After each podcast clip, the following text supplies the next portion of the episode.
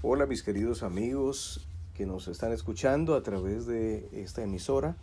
Queremos saludarles en esta hora, desear muchas bendiciones de Dios para cada uno de ustedes en sus lindas vidas y que en medio de la crisis, de la necesidad, de lo que cada uno de ustedes pueda estar viviendo, la presencia de Dios puede estar acompañándoles. Hemos llevado esta semana a descubrir la esperanza en medio de este mundo de crisis, en medio del mundo de caos en el que estamos viviendo. Así que en el día de hoy quiero compartir con ustedes lo que aparece en el libro de Mateo, el capítulo 8, versículos 1 al 4. El tema de hoy lleva por título La cura de un leproso. Y el texto bíblico dice que cuando descendió Jesús del monte le seguía mucha gente. Y aquí que vino un leproso y se postró ante él diciendo, Señor, si quieres puedes limpiarme. Y Jesús extendiendo la mano le tocó, diciendo, quiero, sé limpio. Y al instante su lepra desapareció. Entonces Jesús le dijo, mira, no lo digas a nadie, sino ve, muéstrate al sacerdote y presenta la ofrenda que ordenó Moisés para testimonio a ellos. Al leer este, este relato, esta historia bíblica en el libro de Mateo, nosotros nos encontramos con grandes desafíos en este tiempo en el que estamos viviendo. Estamos viviendo en una época de enfermedad, una época de mucha necesidad en el tema de la salud. Y este texto nos empieza a hablar de algo maravilloso en el ministerio, en la obra de Jesús. Las personas van a Jesús con muchas motivaciones, muchas razones lleva a las personas a ir a buscar a Jesús. Había algo extraordinario en el mensaje de Jesús. Había algo extraordinario en las palabras del Maestro de Galilea. Hoy nosotros, los predicadores, evangelistas, tenemos mucho que aprender de la manera como el Señor Jesús predicaba el Evangelio. Él no gastaba dinero diciendo y haciendo una cantidad de invitaciones, por las redes, por los medios de comunicación. Nunca mandó a preparar un afiche.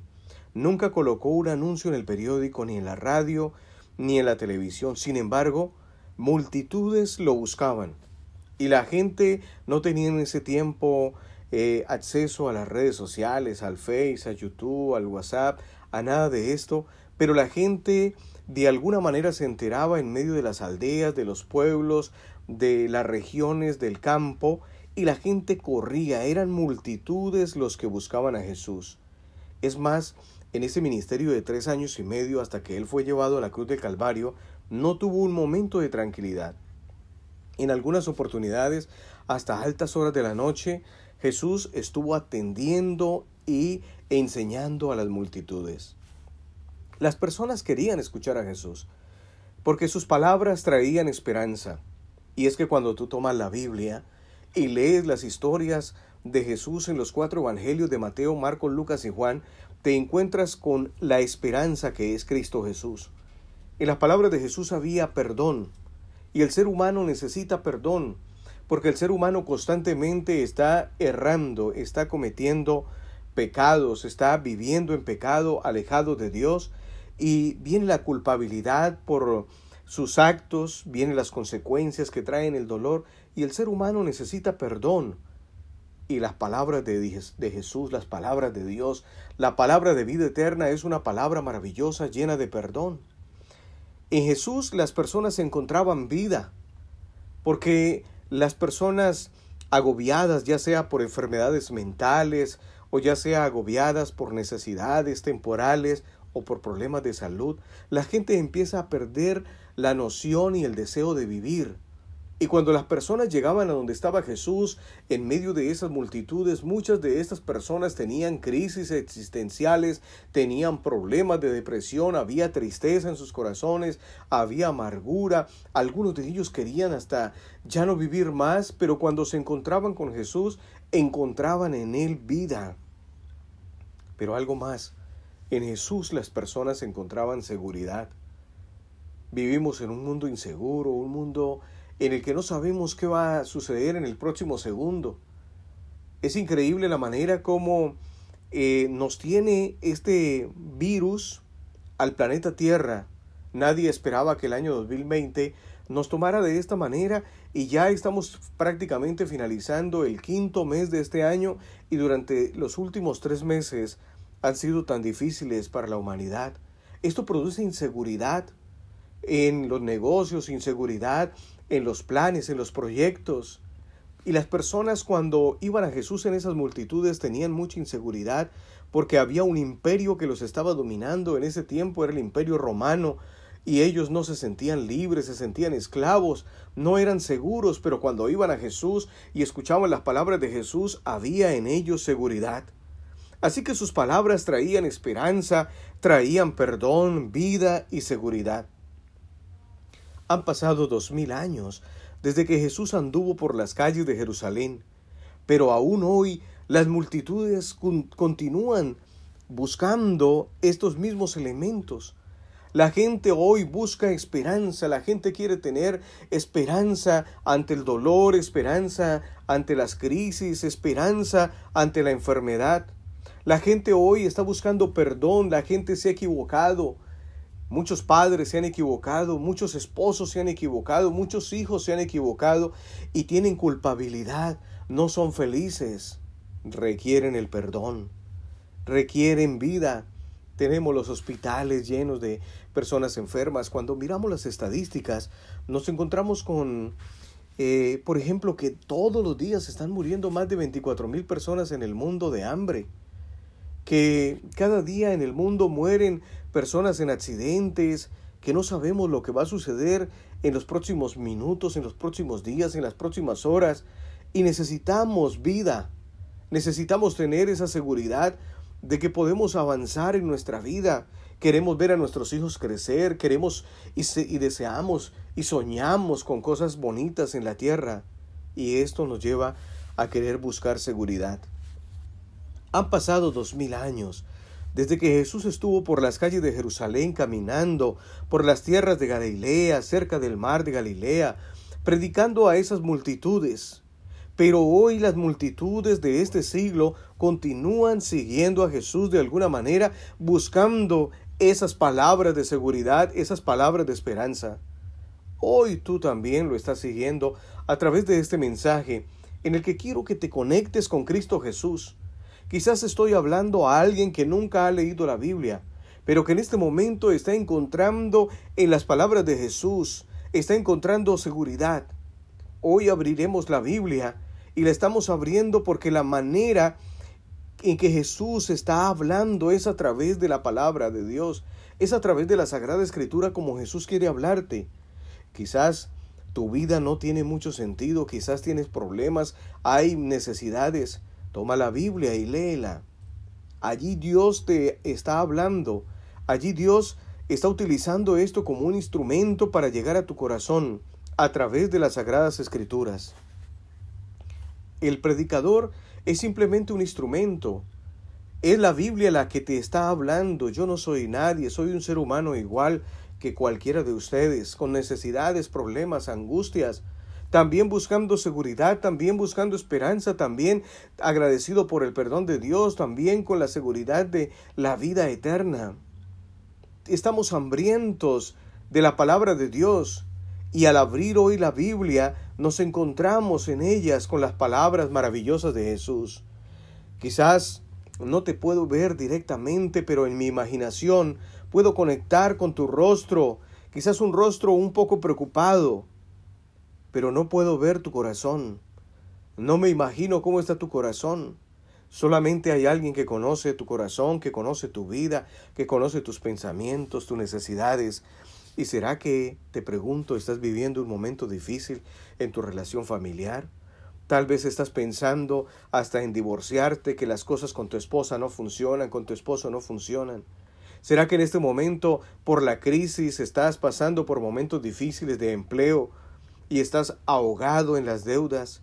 ¿O quizás estás preocupado por la vida de tu hijo, que tu hijo está tomando los caminos que no son, que tu hijo está tomando rebeldía, y te sientes solitario, quizás estoy hablando a alguien en esta hora que se siente rechazado, incomprendido o abandonado. O tal vez estoy hablando a alguien que está enfermo o que tiene algún ser querido en el hospital y no sabes qué hacer porque los médicos no encuentran la cura, no encuentran la respuesta, pues yo creo que tú estás haciendo lo mejor que podrías haber hecho y es detenerse un momento para escuchar este corto sermón y ver lo que la palabra de Dios te quiere decir. El texto bíblico y la palabra dice, y he aquí que vino un leproso y se postró ante él diciendo, Señor, Señor, si quieres, puedes limpiarme. En la época en que Cristo vino a la tierra, habían muchas enfermedades, pero una que era letal, que era mortal, que nadie quería enfermarse de eso era la lepra. Los leprosos no podían andar libres en la calle. Ellos cuando una de estas personas era contaminada con la lepra, era aislado totalmente en un valle que estaba cerca de Jerusalén, conocido como el Valle de los Leprosos. Y se les prohibía salir de ese valle. No podían andar libremente por las calles de los poblados ni de Jerusalén. Estaba totalmente prohibido porque era un peligro de contagio para las personas que no estaban contaminadas. El texto bíblico dice que el leproso se aproximó al Señor Jesús. ¿Y qué podríamos decir? Este hombre estaba desesperado. Su carne estaba completamente podrida, se estaba cayendo a pedazos parte de sus orejas, de su nariz, de sus brazos, y estaba aislado estaba rechazado, olvidado por los amigos, olvidado totalmente por sus seres más queridos, por su familia. Es decir, que este hombre no tenía futuro, no tenía esperanza, y su única salida era Jesús. De alguna manera él escuchó hablar que Jesús tenía el poder de sanar, que Jesús tenía el poder de curar cualquier enfermedad, y ya había hecho esos milagros con otros, Así que aquel leproso venció todas las dificultades. No le importó que le fueran a lacerar, que le fueran a castigar o que finalmente hasta pudiera morir en el intento. Pero él luchó venciendo todas las dificultades hasta que finalmente se averiguó dónde estaba Jesús. Y sin duda las personas lo rechazaron, las personas quizás lo patearon, quizás la persona le impidieron, no querían que llegara hasta donde estaba Jesús, le prohibieron acercarse, en fin, crearon una montaña de dificultades. Pero el texto bíblico dice que el leproso se acercó a Jesús. Yo no sé qué dificultades has vencido para venir a escuchar en este momento. Yo no sé por qué estás pasando pero hoy estás comenzando a escuchar un mensaje de la palabra de Dios. Y la verdad es que a lo largo de la historia, los seres humanos que quisieron tener un encuentro personal con Cristo tuvieron que vencer las dificultades. Y tal vez la más grande de todas las dificultades que puedas tener es el prejuicio, el que dirán. Estás pasando por un momento difícil en tu vida, estás viendo que el mundo está pasando por una crisis, has escuchado alguna vez que el Señor Jesús regresará en la nube de los cielos y entonces sientes el deseo de tomar tu Biblia, pero tienes prejuicio del qué dirán, ¿Qué va a decir mi esposa? ¿Qué va a decir mi esposo? ¿Qué dirán mis amigos si ya no voy a tomar con ellos? ¿Qué van a decir eh, estas personas porque voy a tomar cambios? Porque cuando una persona se llega a Jesús y empieza a escuchar la palabra de Dios, hay un poder increíble que empieza a obrar en la vida del ser humano, empieza a sanar, a restaurar y la persona empieza a vivir de una manera totalmente diferente. Y entonces viene el prejuicio, el qué dirán, Seguir a Jesús no es fácil, pero la recompensa es muy grande. Y quiero dejar ese pensamiento en tu corazón. Seguir a Jesús no es fácil, pero la recompensa es muy grande. Seguir a Jesús tiene una recompensa grandiosa. Y veremos al final de la historia de este leproso cómo valió la pena que él haya vencido todas las dificultades. Tú también tienes dificultades. Si quieres acercarte a Cristo, siempre tendrás una montaña de problemas. Siempre habrá una cantidad de cosas que querrán separarte de Cristo Jesús. Pero en el nombre de Jesús no te desanimes. Vence todas las barreras que tengas que vencer, porque la recompensa de tu encuentro con Cristo es muy grande.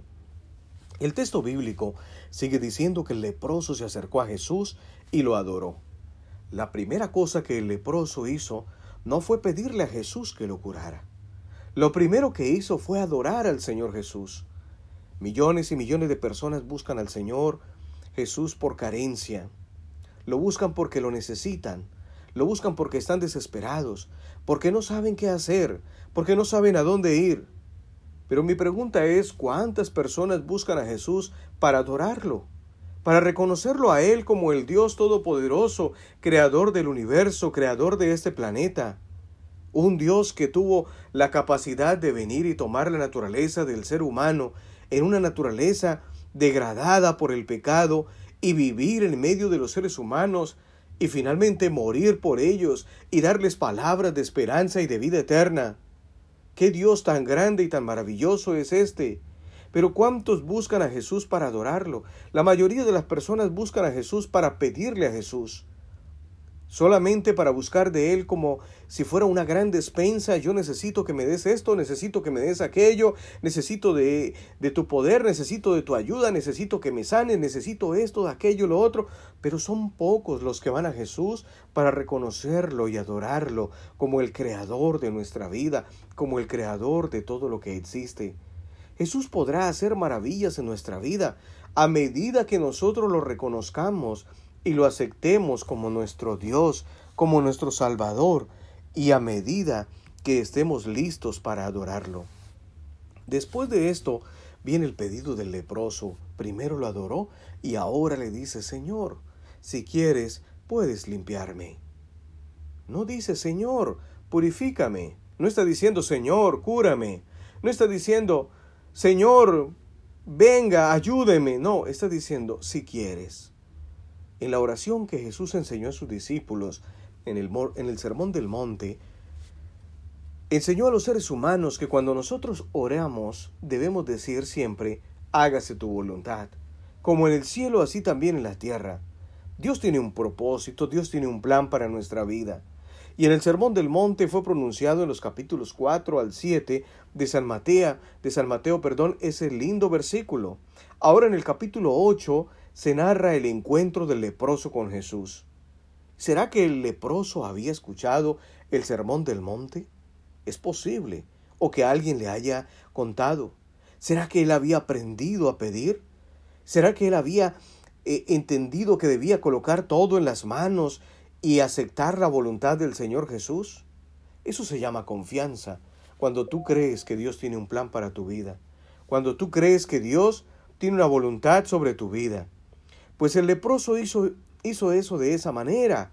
Así lo hizo. No dijo, Señor, haz esto conmigo, cúrame, límpiame. Él dice, Señor, si quieres. En otras palabras, Señor, hágase tu voluntad. Yo quiero decirte que Jesús conoce el fin de tu vida desde el principio. Mi querido amigo, Jesús conoce cómo ha sido tu vida. Jesús te vio en el vientre de tu madre. Jesús te vio nacer, Jesús vio tus primeros pasos, vio cuando gateabas, cuando empezaste a caminar, vio cuando ibas los primeros años a tu escuela, vio cuando empezaste a hablar, vio cuando empezaste a sonreír, ha visto lo duro que ha sido la vida para ti. El Señor conoce todo y hoy también te conoce y hoy también quiere de ti lo mejor. A veces pensamos que Quizás hay otros caminos, pero el Señor sabe que es lo mejor para nosotros. Y saben, este camino es el mejor, porque al final es el camino de vida eterna. El Señor mismo, en alguna oportunidad en el libro de Mateo, Él dice que nosotros debemos escoger la puerta que es estrecha, porque el camino nos llevará a la vida eterna. Es decir, el Señor mismo nos está sugiriendo y nos dice, este es el camino andad por él. Pero a través de la lectura de la Biblia aprendemos que el mejor camino para nosotros no es el que nos parece que es correcto, no es el que a nosotros nos gusta, no es el camino ancho, no es el que nos invitan nuestros amigos, no es el que nos invitan nuestros nuestros deseos de la carne. No es el camino que nos invitan nuestros sentidos, lo que nos gusta, los ojos, lo que nos gusta cuando lo escuchamos. Eh, no, no, no es nuestros sentidos los que deben conducir nuestra vida. Por eso cuando oramos, nosotros debemos cerrar los ojos, porque allí estamos venciendo uno de nuestros sentidos. Nuestros ojos se cierran para nosotros ver por la fe la gloria de Dios. La voluntad de Dios es soberana Y cuando nosotros como seres humanos ajustamos nuestra vida a su voluntad, nosotros estamos ganando, vamos a ganar. ¿Qué planes tienes? ¿Qué sueños tienes? ¿Qué necesidades tienes? Te pregunto, ¿ya colocaste todos tus planes en las manos de Dios? ¿Ya le dijiste, Señor, hágase tu voluntad? Si quieres, dame ese empleo. Si quieres, ayúdame a pasar este examen. Si quieres, ayúdame a encontrar la novia que yo necesito para que sea mi esposa. Si quieres, sana a mi hijo. Si quieres, Señor, si quieres. ¿Alguna vez le has preguntado a Dios si quieres? ¿Alguna vez le ha dicho, Señor, si quieres? hacer un milagro en mi vida? La Biblia nos enseña que lo mejor que puede pasar con el ser humano es aquello que Dios quiere para el ser humano. Lo mejor que te puede pasar es aquello que Dios tiene. Ese es el plan de Dios. Lo maravilloso de este texto bíblico es que Jesús extendió la mano y le tocó. Jesús siempre está dispuesto a extender la mano. Y cuando lo hace no es para maldecir, cuando Jesús extiende su mano no es para herir, no es para matar. Cuando Él extiende su mano es para sanar, es para curar, es para transformar. Y en este momento quiero decirte que Jesús está a tu lado. Y aunque no lo puedas ver, ahí está Jesús, ahí está Jesús a tu lado. En los tiempos de Jesús la ley de Moisés prohibía tocar los leprosos. Pero Jesús aquí, por el amor al ser humano, va contra toda la tradición del pueblo judío. Ellos decían no se puede tocar a un leproso, pero Jesús extendió la mano y lo tocó. Y en ese momento Jesús está a tu lado, en este momento también Jesús está a tu lado. Y aunque no lo puedas ver, no puedes verlo porque Jesús no está en el cuerpo, está en la persona de su Santo Espíritu. Mas Jesús quiere extender su mano en tu dirección. Conoce tu lucha que enfrentas, tu problema, la dificultad, la necesidad. Y si en tu corazón abres tus sentimientos, pensamientos a Jesús y le dices, Jesús, necesito de ti, si es tu voluntad, ayúdame a resolver este problema, entonces Jesús extenderá su mano con toda seguridad y te tocará. Y al terminar este mensaje estarás completamente transformado si tú lo permites, si Dios quiere hacerlo en tu vida.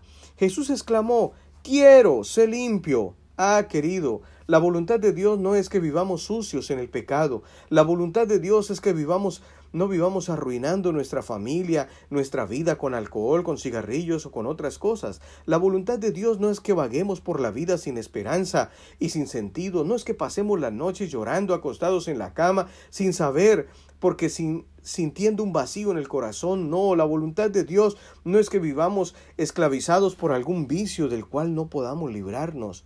Por eso Jesús dice en esta hora, quiero ser limpio.